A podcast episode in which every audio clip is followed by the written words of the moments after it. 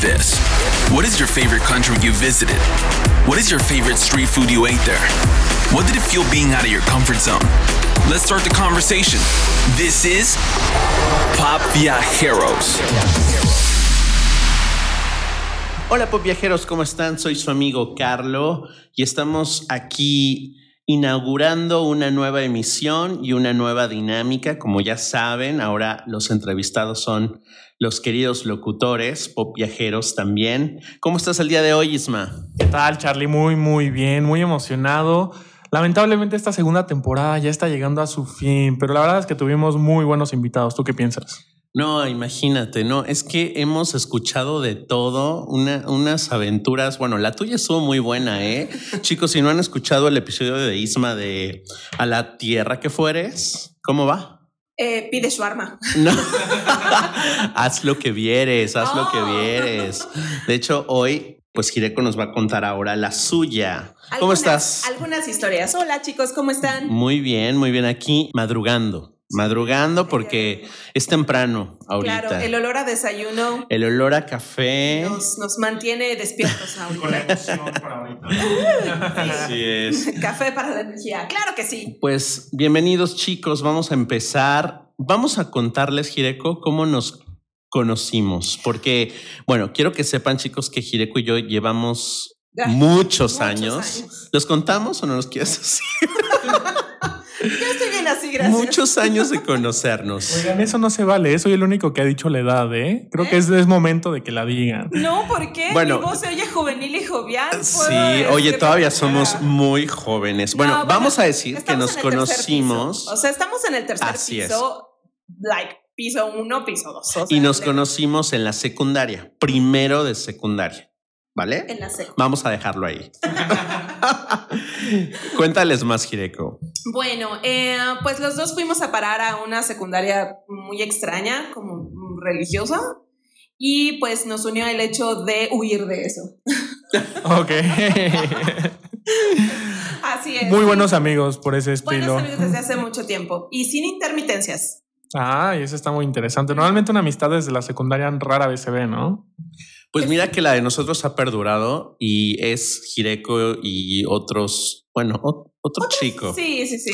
O- otro chi- otros chicos. Otros chicos, la verdad. Este, saludos a José, a Yoali, que este, pues hemos consolidado nuestra amistad a través de los años y la verdad que ha sido duro. a Sí, pesar de que de que bueno las distancias ya sabes pues cada quien toma sus rumbos en la vida y de repente nos hemos alejado pero siempre estamos muy al pendiente del otro y bueno es así como invité a, a este barco a Jireko porque ella también tiene estudios en, en locución y en doblaje. doblaje bueno ahorita nos va a contar Pues sí, sí, no es pop viajero esa, esa parte la dejaremos para otra historia, pero sí. Oye, pero al final de cuentas son cosas que son muy interesantes y que tal vez a alguno de nuestros escuchas les llame la atención. Pero para que ellos conozcan todo desde el principio, Gire, cuéntanos un poco sobre tu infancia. Oh, bueno, deben de saber para el contexto de los viajes que, bueno, de las experiencias que les quiero compartir hoy de pop viajera, es que soy hija única. raro en este país ¿eh? porque somos unos conejos o sea Soy hija única por convicción de mis papás. Mi madre siempre dice, yo solo tuve una, a ver qué se sentía. Entonces, pues sí, eh, súper bien. Y también decían que yo era consentida, no maleducada. Ok, ok. Entonces, espero que eso Qué buen sea real. sinónimo, ¿eh? Qué buen sinónimo. Y ay, no, ay, no, espero que sea realidad. Bueno, le- les caigo bien, ¿verdad? Sí. Entonces, ay, voy. Eh, entonces, bueno, e- eso es lo principal que tienen que saber. Entonces, fui hija única, eh, no privilegiada económicamente, nunca me morí de hambre, pero sí, este, nunca tuve oportunidad de ir a muchas partes antes de la historia que vamos a, a contar. Oye, súper, ¿eh? Pero a mí algo que no solamente a mí me- al principio cuando te conocí, Gire, me costó un poco de trabajo aprenderlo, Ajá. pero que a lo largo de también los episodios hemos tenido invitados que les cuesta decir tu nombre. Diles porfa a nuestros escuchas. Ah. Haruko el eco, de todo nos han dicho aquí. Si no lo han escuchado, escuchen Concha con Cajeta. Ahí Ay, es sí, pobre Ezequiel, no podía decir el nombre de. No pudo de ni lo intentó. Pero a ver, cuéntales a nuestros escuchas de dónde viene este nombre. A ver, cuéntales. Bueno, si les, si les suena un poco japonés es porque era la idea de que fuera japonés. Pero bueno, ya más ahora me entero que no, que no es nada japonés. Pero bueno, la idea, eh, eh, mi mamá y los 80 se volvieron loca. Y ah, los 80, finales de los 80. Lo dijiste. Finales, finales. Este, bueno, el caso es que su amiga de la universidad, su madre era japonesa y se llamaba Hideko. ¿Por qué de Hideko, que es 100% japonés, terminó en Hideko? No tengo ni la menor idea. Pero, pero bueno, Yo creo que estas variantes sí existen en Japón. Deben ser muy raras, o sea, no es algo común, pero estoy seguro que alguien en Japón debe de llamarse igual que tú. eso espero. En alguna aldea o pueblo lejano, en el campo. Ajá, es que es Hireko, Hi- Hireki, Hi- Hideki, varias personas. Ajá, y bueno, hay que mencionar que a veces también los nombres tienen su significado de acuerdo a los caracteres, a los kanji. Para los que sepan japonés, saben de lo que hablo. Pero bueno, digamos que la forma de escribir el nombre en japonés tiene mucho que ver con el significado que tú le puedas dar. Entonces, tendríamos que ponerle un kanji a tu nombre como para inventarnos un significado. Una vez alguien que quiso quedar bien conmigo des- escribió en kanjis inteligente y dije, Ah, "E- ese, ese se es queda". Hireko. Ese es Hideko. Y ya, ahí se queda. Oye, y hablando tantito de Japón, es que sí lo quiero decir, porque bueno, me acuerdo que tocamos este tema con Silvia cuando grabamos este, la, la de RBD con Miedo a Volar Ok. y hablaba yo de, de la inspiración, ¿no? Que a mí me da de repente el, el que la gente tenga un sueño. Y a mí Hireko me contagió de, de- de algo Ah, que para mí no tenía, pues, no, ningún interés. O sea, yo no había volteado a ver a Japón hasta que conocí a Hireko. Porque a Hireko en la secundaria le gustaba una animación japonesa Varias. varias, Sí. pero este principalmente eh, le gustaba esta de las guerreras mágicas. Claro. Que es japonesa, que pasaban en la tele abierta. En ese entonces veíamos tele, chicos, y caricaturas. Pero ahorita está en Prime Video si la quieren ver. Ah, sí, eh, comercial. y ella me decía, ay, es que me gustan las guerreras mágicas. Sí las, sí las veía de repente, ya sabes, sapeando en la televisión, pero a raíz de que ella me contaba y la historia y los personajes, o sea, encontré como, eh, pues, lo que ella veía, ¿no? En esta caricatura que, pues sí, es muy linda. Y principalmente, pues trata a estas chicas japonesas que se van a otro mundo desde la torre de Tokio la- a- algo las llama y, y se, y se transportan a otro mundo. Y desde que yo vi ese capítulo dije, tengo que ir a ese lugar. Y fuiste, Y fui, y ¿no? fui varias veces, pero bueno, no vamos a hablar de mí hoy, pero sí quería decir que, eh, que ella me, me metió el gusanito por Japón, Así primeramente. es. Sí. Eso la verdad yo no lo sabía. Eso era Ah, bastante interesante. Así es. Y bueno, me ganó. Charlie me ganó, pero bueno, todavía no se acaba mi vida. y he, de hacer eso. Sí, claro. Oye, pero justamente eso, o sea, no has podido ir a Japón, próximamente podría hacer un viaje, pero a ver, cuéntanos, ¿cuál fue tu primer viaje sola, Gire? A ver, cuéntanos un poquito. Pues de eso. mira, justo por eso quería hacer el contexto de hija única, porque pronto en la vida me llegó la oportunidad de irme a Europa yo sola. Yo sola porque, bueno, así como Tania nos contó que su papá la llevó a Escocia y la dejó instalada, a mí nadie me podía llevar a ningún lado. Entonces es bravo, toma tu boleto y puedes irte mucho al diablo. y bueno, o sea, es algo que no he escuchado que compartan nuestros pop viajeros de el nervio y el miedo de viajar solos por primera vez. Ellos todos muy valientes y muy osados. pues Sí, yo me sí. moría de miedo en el aeropuerto, no podía caminar, o sea, estaba parada, lista.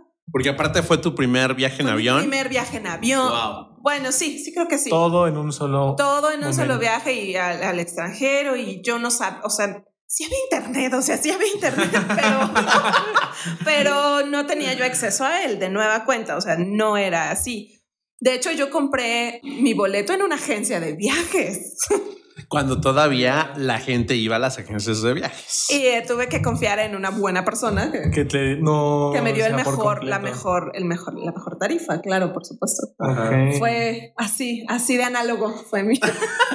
toda una experiencia distinta como es hoy en día, ¿no? Por así, Así decirlo. es, por ejemplo, lo que estabas contando tú. Sí, no, definitivamente fue diferente. Bueno, entonces e- esas, esas piernas de espagueti, ¿saben? Que, que en inglés les llaman, son, son muy reales y creo que cambió mi vida y cambió mi vida caminar con esa sensación en las piernas. Cambió mi vida porque era una hija única, sí, no maleducada, no, pero era bastante inútil. Ok. Era bastante, Qué honesta, era bastante inútil, es decir, no me gustaba hablar por teléfono, no sé, o sea, eran Ajá. cosas muy extrañas. El momento en que seguí caminando en el aeropuerto para irme a Europa, eso, eso, eso cambió mi vida en muchas cosas, principalmente siento que ahí maduré, ahí me hice grande. Bueno, eras ya mayor de edad, ¿no? sí, sí, ya tenía 20 años. Estabas sí. en los 20, ok. Ujú. Este, entonces, bueno, así, así, así sucedió. Fui primero a, bueno, aterricé en Francia, donde tenía una amiga que me acogió en su, ah, ella vivía allá, pero después, ya solas, me fui a Alemania. Ok, y estaba en los planes Alemania, te encanta Alemania. A ver, cuéntanos por qué No, ese no, país. no, de hecho yo... Deutschland. Deutschland. Yo quería ir a Escocia. Ya, si ustedes escucharon dos episodios atrás, yo siempre he querido ir a Escocia. Pero bueno, mi ocasión y mi oportunidad era donde me podían alojar y eso era Francia. Y estando en Francia ahí me iba a quedar todo el tiempo porque obviamente me fui con poco dinero, chicos. Espero que eso les quede claro. ¿Dónde en Francia? ¿En París? En París. Ok, París. la capital. Bien. ajá, en La Défense, afuera de París. Ok. Eh, y um, ahí estuve un tiempo, pero eh, surgió que con la familia salió que había un primo segundo que me conoció cuando era bebé, que, di- que estaba en Alemania. y me dijo, vete, prima. Y yo, supongo, Primo. supongo que somos primos. Y entonces ya que chequé que sí era alguien que conociera. Al menos tenía tu apellido o el de tus papás o algo así. No, no, mi abuela, desde mi abuela ahí hay una locura y ninguno de mis primos de ese lado compartimos apellido. Ok. Ok. La abuela roquea. bueno, entonces, eh, bueno, sí, sí, sí, era el hijo de la tía hermana de mi papá, de no sé qué. Y yo era la menor en esa familia, entonces todos eran más grandes que yo. Ok. Entonces, bueno, agarré un autobús de París, donde estaba bien acogida con la familia de una buena amiga entonces, y me fui en autobús de París a Múnich. De Ok. París a. Múnich, toda la noche. largo, ¿no? Sí, pero el autobús era más En barato. autobús, ¿cuánto se hizo el autobús? de- Toda la noche, toda Claro. la noche me fui, ¿qué será? A las 9 de la noche y llegué ya a las 6 de la mañana. Ok. Pero ahí les va. Es el autobús. No sé francés, no sé alemán. Íbamos en autobús, yo confiaba que hubiera tomado el correcto y a mitad de la noche se detiene el autobús. Yo estaba dormida y en eso se suben soldados, se suben soldados al autobús, soldados uniformados, ¿Franceses o alemanes? alemanes. Órale. Ay, Dios. Y yo estaba, ¡ah! ¡Soy mexicana, auxilio! Obviamente no, pero bueno, me impactó mucho. Yo no sabía que eso iba a pasar. Ajá. Y se subieron soldados al autobús a pedir identificaciones y o pasaportes, Ajá. pero en alemán. Y yo, ay mamá, no sé qué están diciendo. Pero como estaba en medio, yo vi que todo el mundo les estaba enseñando una credencial. Ustedes saben que, bueno, ¿Como en la de identidad? en la de Unión Mm. Europea con esa viajan por todo, pero Sí, sí, sí. yo dije, yo no tengo esa credencial, auxilio, socorro. Y total, les enseñé el pasaporte, ¿lo vieron? ¿Quién sabe qué me dijeron? Y, y sí, y ya, se bajaron. Era la frontera de, de- de Francia con Alemania, Ajá. pero sí, sí, sí me espanté. Pero no te pasó nada, no te No, bajaron, no, no, te nada. arrestaron. No, pero, pero a me- medianoche que se suba un soldado alemán a tu Sí, autobús. de dos metros. Ay, sí, es muy impresionante. Y de nuevo, el contexto, chicos, es, es- nunca había hablado por teléfono yo sola, ¿me entienden? O sea, sí, así va la no, es que, eso, es que eso es algo muy importante, ¿no? El hecho de vivir todas las primeras experiencias que tuviste que pasar sola por completo y sin conocimiento alguno anterior, ¿no? Exacto, ni de la ley, ni del No. idioma, chicos, ni del idioma. Claro. Oye, y entonces, bueno, ya cruzaste la, la frontera, llegas a Múnich, Múnich, Múnich, como se pronuncie, Ajá. y te recibe tu primo. No, porque llegué muy temprano Uh, y el tren, eh, bueno, ustedes saben, espero que sepan, si no les cuento el chisme, que los boletos de- del tren suburbano, allá los, eh, los precios cambian según la hora en que lo tomas. Si es hora pico, sale más caro. Sí. Entonces mi primo tenía el que no es de hora pico y entonces no iba a ir por mí hasta pasadas las nueve de la mañana. Pero yo llegué muy temprano. Tres horas antes. Y la estación de autobuses en Múnich está a las afueras de la ciudad. Es decir, mm, yo sentí que me dejaron en la mitad de la nada. No, bueno. O sea, solo era la estación del metro y un como platillo volador ahí al fondo, que ustedes a lo mejor lo conocen como, ay, no sé cómo lo conocieron, pero era el estadio que salió en el Mundial del 2006. Ok. Era ese, pero yo no sabía qué era. Yo creí que era una nave espacial o una cosa rarísima y yo hacía la mitad de la nada. Y entonces decidí hablarle por teléfono a, al primo, ¿saben? Ajá. Y dije, bueno, pues hay que comprar pues una tarjeta de teléfono, ¿cierto? Eh, bueno, en México también existían, muchachos, pequeños niños. Se llamaban Todavía usábamos sí, tarjetas de teléfono y cabinas telefónicas. Bueno, no era, bueno, no sé, Sí, eran sí, había telefonitos, ¿no? bueno, el caso ya no había muchos, pero en Europa dije, bueno, voy a comprarme una tarjeta. Ya lo había hecho en Francia y era como un raspadito, ¿saben? Era una tarjeta, raspabas Ujú. un número. Entonces dije, ya lo tenía dominado. Entonces, en la, en la estación de autobuses y del metro no había nadie. Eran las seis de la mañana y Desértico casi. esta- no había nada y la gente que llegó en el autobús conmigo ya se había ido. Habían pasado por ellos o algo. Y entonces vi una máquina, le vi un teléfono dibujado. Yo no sé, bueno, no sabía alemán, ahora ya se me olvidó otra vez, pero bueno. y entonces yo solo vi un teléfono dibujado y lo que costaba. Y entonces, aparte, no tenía efec- mucho efectivo. Entonces, mis opciones eran pocas. Ya. Entonces, ya compré un- un- la tarjeta y yo esperando una tarjeta y no salió nada, chicos. Salió un ticket Ajá. con instrucciones en alemán sobre lo que tenía que hacer para poder llamar por teléfono. Madre santa. Y entonces, auxilio. Y entonces eh, um, había muchos números ahí y entonces uno decía "I- ID y entonces piqué números randomly hasta que me conectó, le puché el ID que venía en mi ticket, me dijo algo en alemán, la grabación, los minutos supongo. Ah, horrible. Tardé como 10 minutos en, en que conectara. Y ya total me contestó mi primo me dijo, ah, sí, tú ahí espérate, llego por ti después de las 9 de la mañana. Gracias. Oye, me, me- me acuerdo eh, de esta película que vimos, ¿te acuerdas que la vimos juntos? Esta de Guten Tag Ramón. Ah, guten Tag. Haz de cuenta que así la escena de cuando llega este chico a Alemania por primera vez, ven- viniendo de un pueblo de Sonora, Sinaloa. Bueno, haz de cuenta que así te estoy viendo a ti. Sí, porque Probablemente. no sé dónde estoy. Sí, that's the picture. O sea, wow. Yo me sentía cosmopolita sabiendo inglés, ¿no?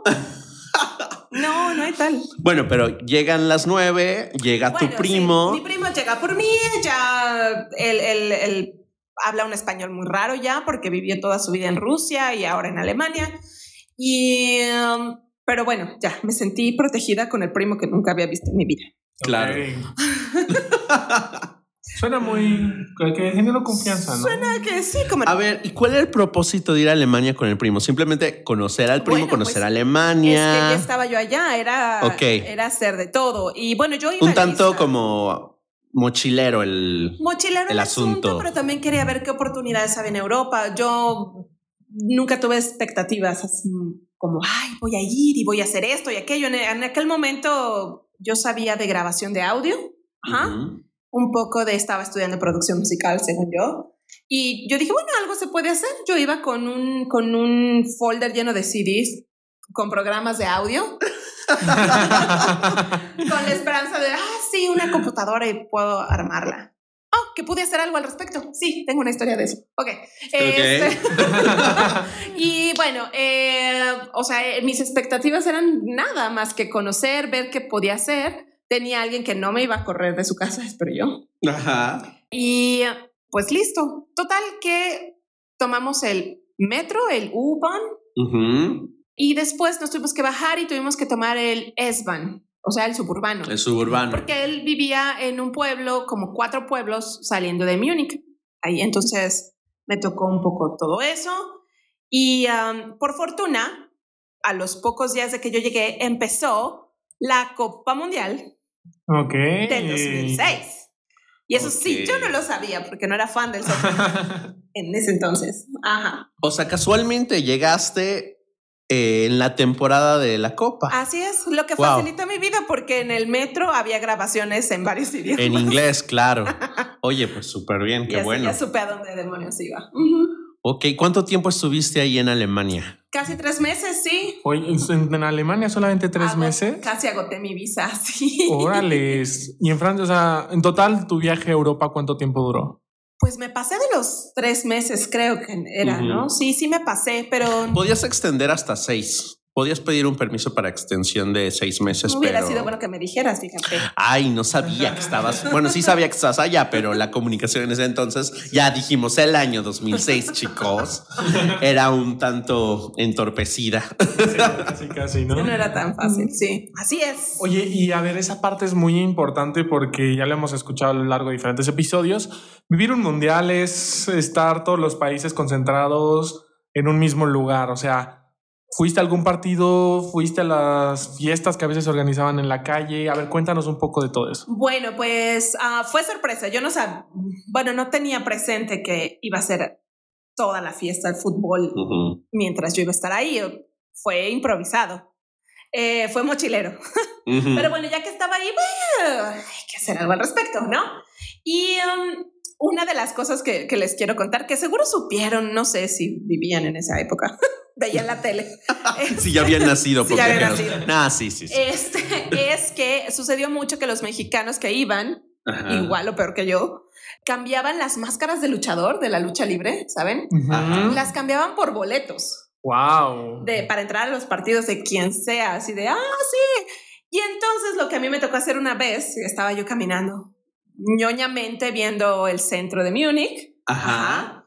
Eh, estaba, estaba cazando un, un locutor de televisión que a mí me gustaba mucho. Ok.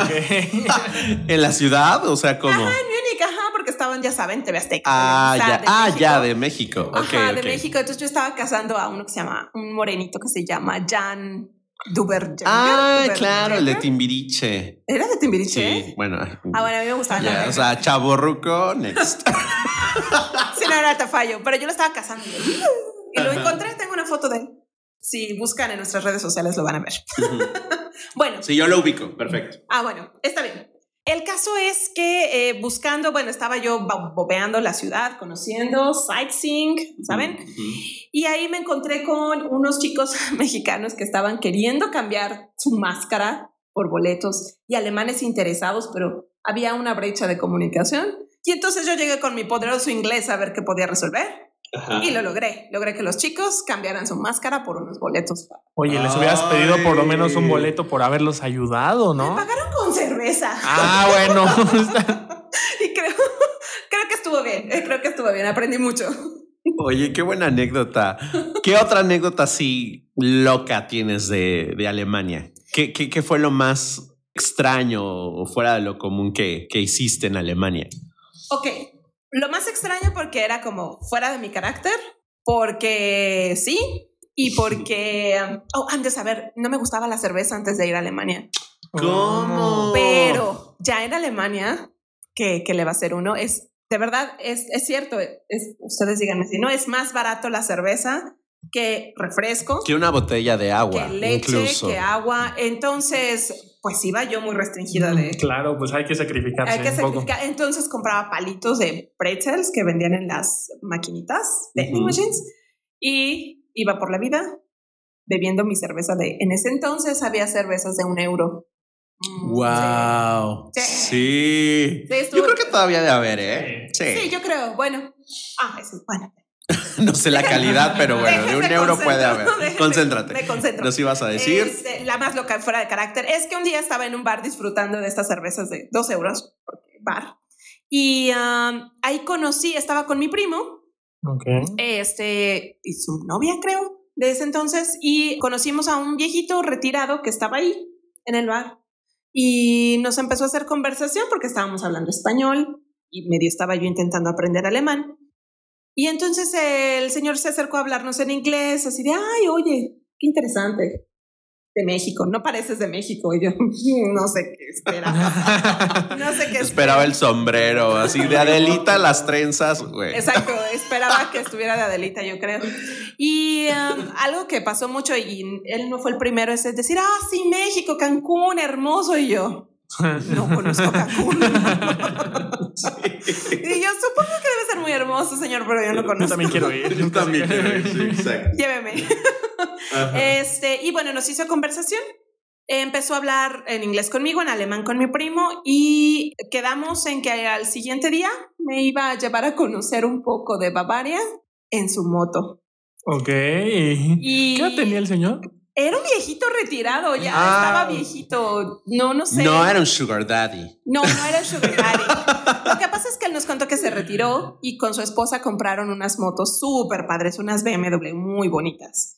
Y se iban a motocicletear Ujú, Sí, sí, Ok. sí, sí, sí. este, por, las, por, la, por la vida en Europa. Y entonces yo, ay, qué padre, no sé qué, yo nunca había subido una moto. Y me dijo, ah, yo lo arreglo. Y entonces dijo, ah, sí, va, este, mañana. Y yo, ay, ajá, sí. Bueno, pues con mi, mi primo le dio la dirección de donde vivía. Y al día siguiente, muy temprano, llegó el señor Luther. Se llamaba Luther. Y llegó muy temprano, llegó con un casco y una chamarra para mí, porque es ilegal andar sin casco y sin chamarra en moto en Alemania Ajá. me las prestó los de su esposa.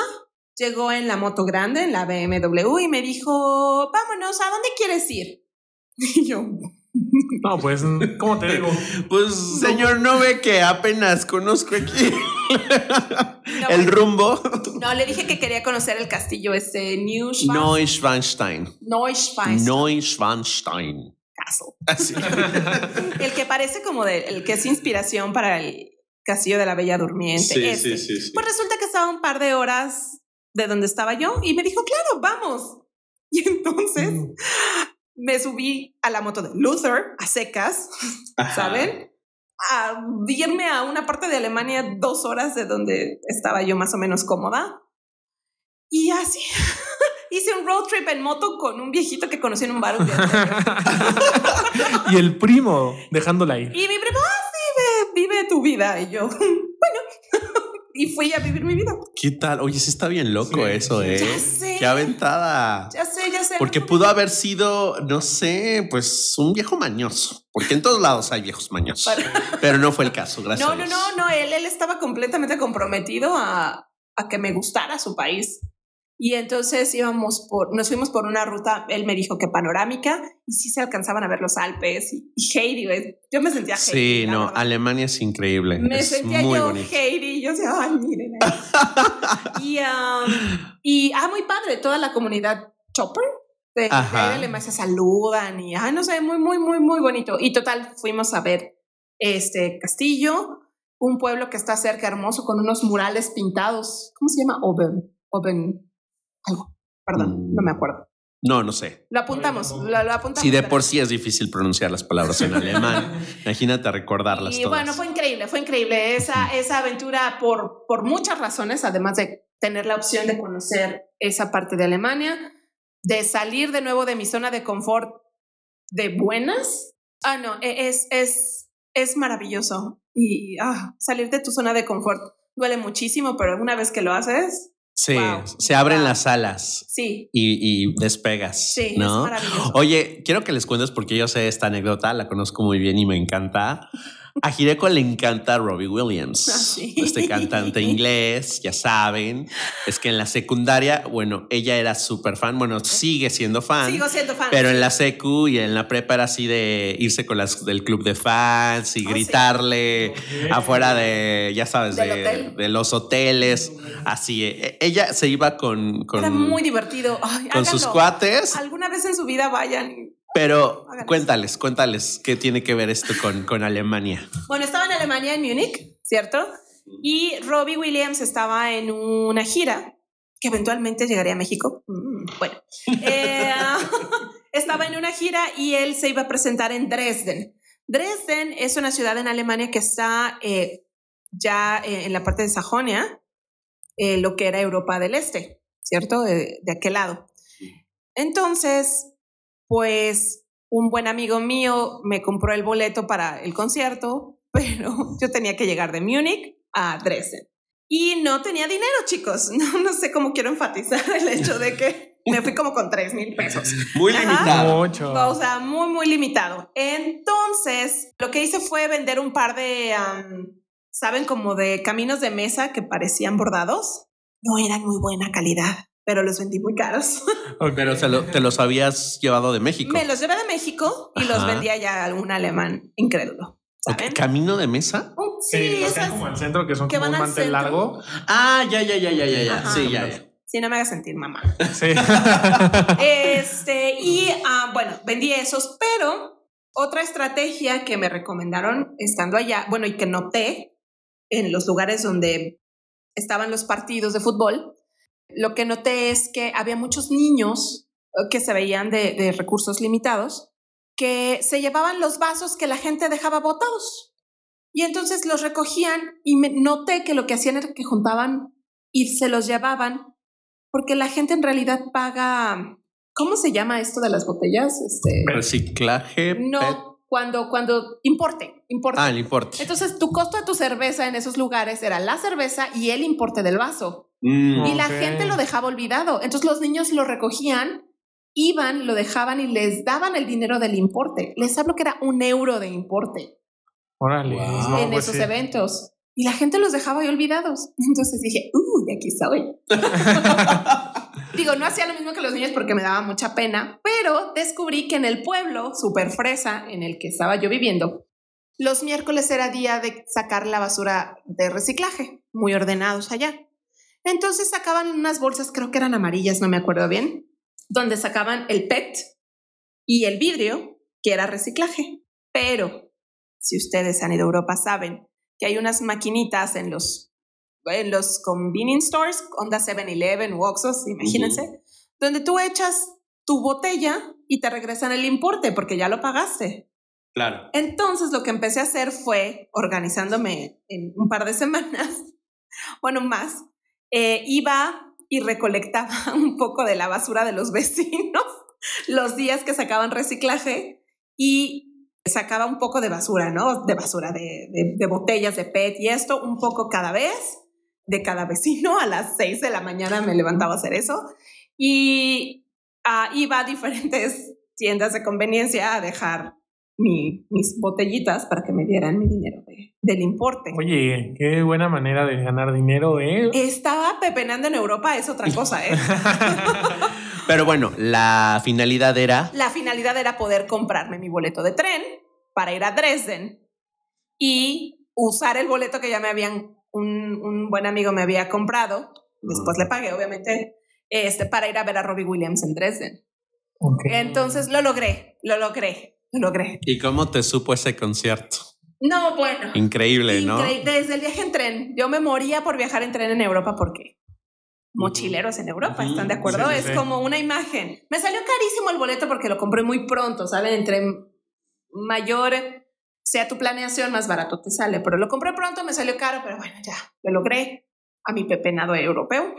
Este, y llegué y bueno, fui a Dresden, me quedé en un hostal, igual, todo primera vez en un hostal, primera vez en el tren, primera vez, ahora sí, sola en Europa, sin nadie que me hostee, este, ahí sí todo. Y fui al concierto de Robbie, que era también primer concierto en Europa, donde parece que son ganados, o sea, yo había ido aquí al Auditorio Nacional, donde tienes tu asiento, y te sientas y brincas. Allá no, allá tienes que correr para alcanzar un buen lugar. Y entonces yo llegué temprano, me hice como de unos amigos, bueno, conocidos para esperar y nos dieron unos brazaletes de primera oleada. Primera oleada. O sea, te iban a dejar entrar, correr primero, te iban a dar tres minutos de ventaja a los que estaban bueno. atrás de nosotros. Y yo, mi condición física no es la mejor, ni entonces ni ahora. Y entonces dije, "Ah, me voy a quedar atrás. Pero bueno, lo logré, la adrenalina lo logró, ¿saben? Y no, fue una experiencia increíble ese concierto de Robin Williams. Solo olí sobaco europeo todo el tiempo porque soy muy chaparrita y entonces todos alzaban los brazos y yo, oh, me muero, pero fue increíble. Oye, fue cantó increíble. esta de I just wanna feel. Sí, claro. Me encanta esa rola. Sí, sí, fue esa gira. Wow. Sí, muchachos.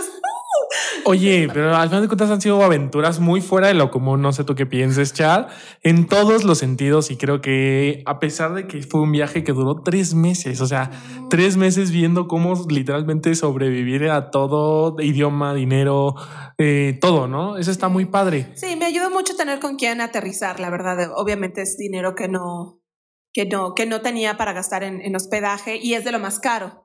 Sí, claro. Eh, entonces, bueno, ese fue mi beneficio y intenté hacer lo que pude por compensarles a los que me ah, acogieron, incluido el primo, que no había visto como en muchos años. Oye, ¿y mantienes todavía comunicación con él después de ese viaje o ya no? Eh, no creo que como deberíamos, pero de vez en cuando sí sabemos de la existencia del otro. Oye, y a ver, cuéntales a nuestros escuchas, Gire, vivir en Alemania, porque viviste tres meses al final de cuentas. Ajá. Muchas personas quieren irse allá un rato, vivir allá. ¿Es caro? ¿Qué les recomiendas eh, estando allá?